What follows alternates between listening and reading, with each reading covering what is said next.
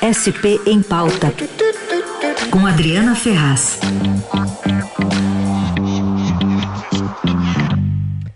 Tudo bem, Adri? Bom dia. Oi, bom dia, Carol. Bom dia, Raíssa, a todos os ouvintes. Tudo indo, né, Carol? Depois do jogo de ontem, para quem é corintiana, não, não tá tudo muito bem hoje, não, viu? Não vou nem disfarçar. Tá certo, até porque a gente teve já celebrações de flamenguistas aqui no jornal, então tá aí o, o lamento também, né, de quem perdeu é. ontem na final. Caímos, caímos de pé, né? Exato. Mas, mas foi duro cair, foi é duro.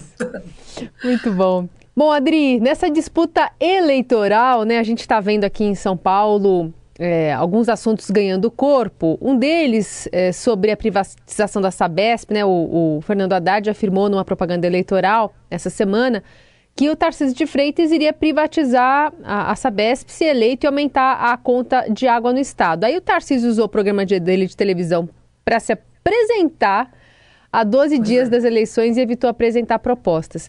Queria te ouvir sobre esse assunto que vira e mexe é espinhoso, né? A gente lembra que na campanha também de Dória isso veio à tona, depois o governo não levou muito à frente essa discussão, mas enfim, está sempre aí, até pela comparação que se faz com o caso da SEDAI lá no Rio, né? Pois é, o Fernando Haddad tem feito essa comparação e olha, a gente aqui no Estadão foi até checar a comparação dele. Eu, eu reconheço que quando eu vi a propaganda no rádio, o que, que o Haddad mostra? O Haddad mostra, por exemplo, que a tarifa social cobrada pela Sabesp aqui em São Paulo, que é de 20 reais, no Rio de Janeiro é de 40, simplesmente o dobro. Eu achei bem estranho, fui checar e ele está certo, realmente a tarifa lá no Rio é bem maior. O nosso repórter lá, o Vinícius Neder, fez até uma reportagem sobre isso, a gente vai publicar hoje. Já era maior, essa é um pouquinho a diferença. Antes mesmo da SEDAI ali ser concedida, a SEDAI ela não foi totalmente vendida, né? Que é a empresa de água e esgoto do Rio de Janeiro. Ela foi fatiada e uma parte dos serviços da SEDAI foi então concedida à iniciativa privada. E é justamente a distribuição de água, coleta, de tratamento de esgoto.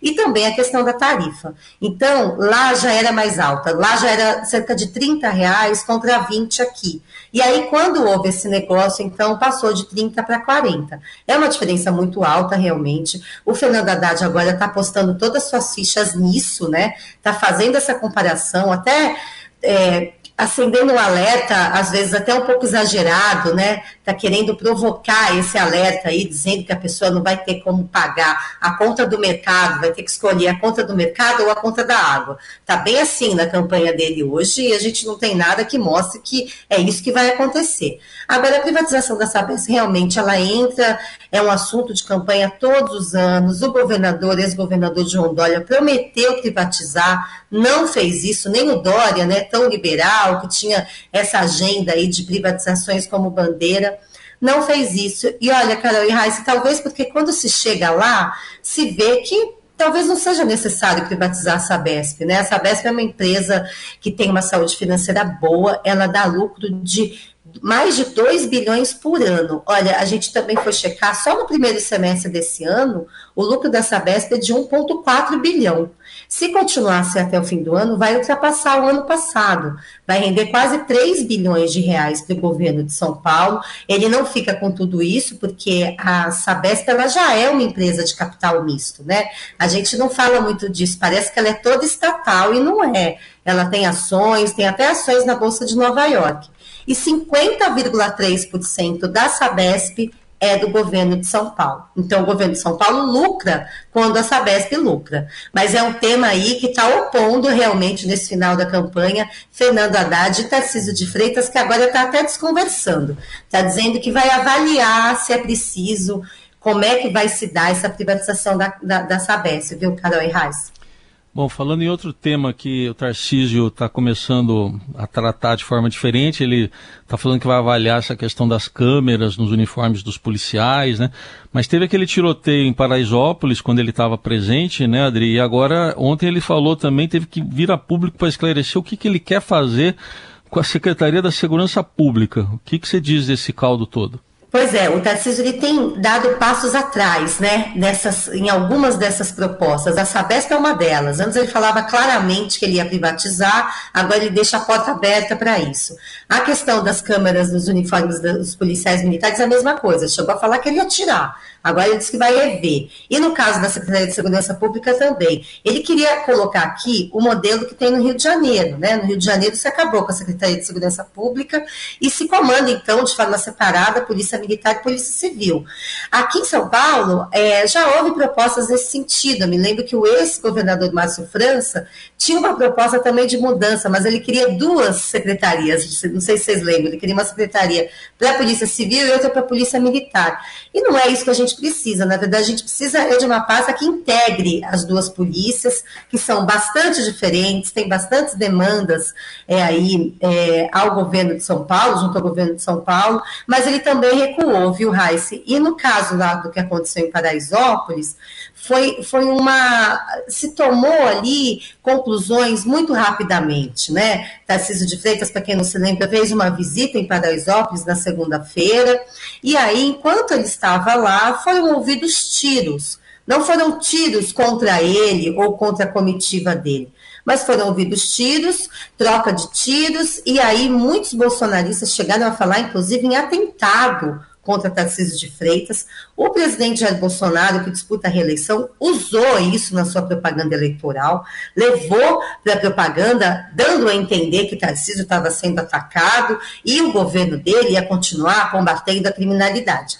Depois se percebeu que não era nada disso, aliás, logo de cara, se a gente fosse observar bem atentamente, dava para ver que não era um atentado, já que não teve nada em relação a eles, não foi, aliás, ali tão próximo, né? E depois, então, a polícia, a Secretaria de Segurança Pública aqui de São Paulo, é, deu uma declaração que houve uma tentativa ali, talvez de intimidação, né, um alerta, né, olha, você está entrando aqui no nosso território sem nos pedir licença. Isso não é novidade também, né, gente? Não é bom, mas não é novidade. Isso acontece em tudo quanto é lugar. A gente mesmo, quando vai fazer reportagem em algumas favelas aqui de São Paulo, do Rio de Janeiro, a gente é, tenta dar um aviso, né? Tenta às vezes falar com um líder comunitário, e Tarcísio não fez isso. É claro que o ideal é que não tenha nada disso, que não tenha tiroteio, que não tenha nada. Mas se tentou sim usar esse fato a favor da campanha de Tarcísio de Freitas, inclusive, aliás, até da campanha de Jair Bolsonaro, que aliás vem para São Paulo hoje, né, Carol e Reis? Isso. Pois é, Adri, vamos falar só um pouquinho dessa, desse cenário aqui em São Paulo. A gente teve Datafolha com Tarcísio tendo é, 49% contra Haddad, 40%. Indecisos são 3, brancos e nulos são 8, então a gente tem aqui pelo menos 11%, né, que pode ainda, enfim, os indecisos são 3, mas brancos e nulos querendo ou não, as campanhas estão de olho muito nessas pessoas que não optaram ainda por um lado. E aí a gente tem essa movimentação toda do governador de São Paulo, o Nel Tucano, trazendo não só o Tarcísio de Freitas, mas o próprio presidente Bolsonaro para dentro do Palácio dos Bandeirantes. Num day after aí da desfiliação de João Dória, também do Ninho Tucano. É, São Paulo contextualiza para a gente assim, essa situação política aqui e todas essas é, angústias, né, não só das lideranças, mas também de, dessa movimentação cada vez mais pró-direita de Rodrigo Garcia. Pois é, parece uma movimentação muito de Rodrigo Garcia, né, Carol, e não do PSDB especialmente. Rodrigo Garcia, como você falou, anel tucano, ele não é tucano, né, gente? Rodrigo Garcia se filiou ao PSDB para disputar a eleição no cargo de governador. Ele tinha que fazer isso, se ele não se filiasse ao PSDB, ele não, não usaria, não estaria dentro da máquina durante a eleição, né? Agora, ele, ele, ele essas ações, essas medidas que Rodrigo Garcia toma, vão na contramão do que muitos tucanos aqui em São Paulo propõem, né? Por exemplo, o PSDB estadual, que é o, ligado a Rodrigo Garcia e que era muito ligado a João Dória, ele está aí apoiando em peso as candidaturas de Jair Bolsonaro e de Tarcísio de Freitas, mas não é o que acontece no PSDB municipal, que era o PSDB ligado a Bruno Covas. Aliás, eu até perguntei para o prefeito Ricardo Nunes, numa entrevista que nós tivemos semana passada, o que diria Bruno Covas hum. diante desse apoio do PSDB a Bolsonaro. Vamos lembrar aqui que Bolsonaro falou de Bruno Covas é aquele lá que morreu. Não sei se vocês se lembram desse termo, né? Bruno Covas nunca declarou apoio a Tarcísio, nem mesmo durante a eleição de 2018, onde o Bolsonaro foi predominante aqui em São Paulo. Não teve essa declaração pública de Covas. É mais um episódio que coloca Rodrigo Garcia numa situação dentro do PSDB bem complicada. Agora, não me parece que ele esteja preocupado com ah, isso, sim. né? Ele vai receber vai receber o presidente para um almoço na área ali residencial do, do palácio. E olha, o Palácio dos Bandeirantes foi meio que um reduto de resistência ao negacionismo, né? Durante toda a pandemia. Então é muito simbólico. João Dória e o próprio Rodrigo Garcia deram quantas coletivas de imprensa, gente, que nós acompanhamos ali do Palácio, é, reforçando a importância da vacina, a importância do distanciamento social e criticando Jair Bolsonaro durante quase dois anos.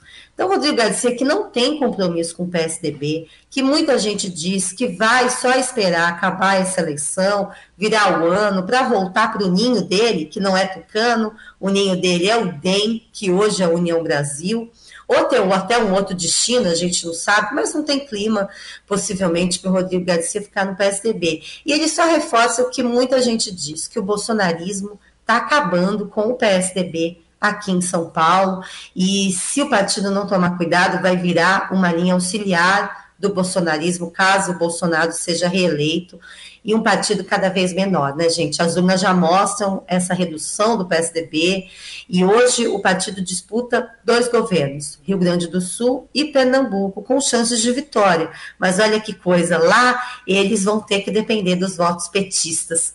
Então, é uma situação bem complicada é, do PSDB aqui, e Rodrigo Garcia hoje só expõe essa indisposição que existe né, entre os filiados do partido. Vamos ver como é que vai se dar ele diz que o apoio é incondicional, por isso é. que está abrindo as portas aqui de São Paulo. E Tarcísio ainda não ganhou a eleição, né, gente? Vamos, vamos dizer que a eleição é no dia 30, o, o candidato está se colocando já como um governador eleito, e como você disse, há um percentual ainda de eleitores que não decidiram o seu voto, então a gente tem que esperar a eleição terminar, né? Para aí sim começar a convidar, para conhecer. Falar de nomes, né, para secretarias. É, ou conhecer o local de trabalho, que é o Palácio dos Bandeirantes, né?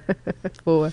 Cuidado para não sentar na cadeira lá, né? Tem que tomar isso, cuidado. Isso, isso. É. é. e não deixar tirar foto, né, Raíssa? Isso é importante mais também. que isso.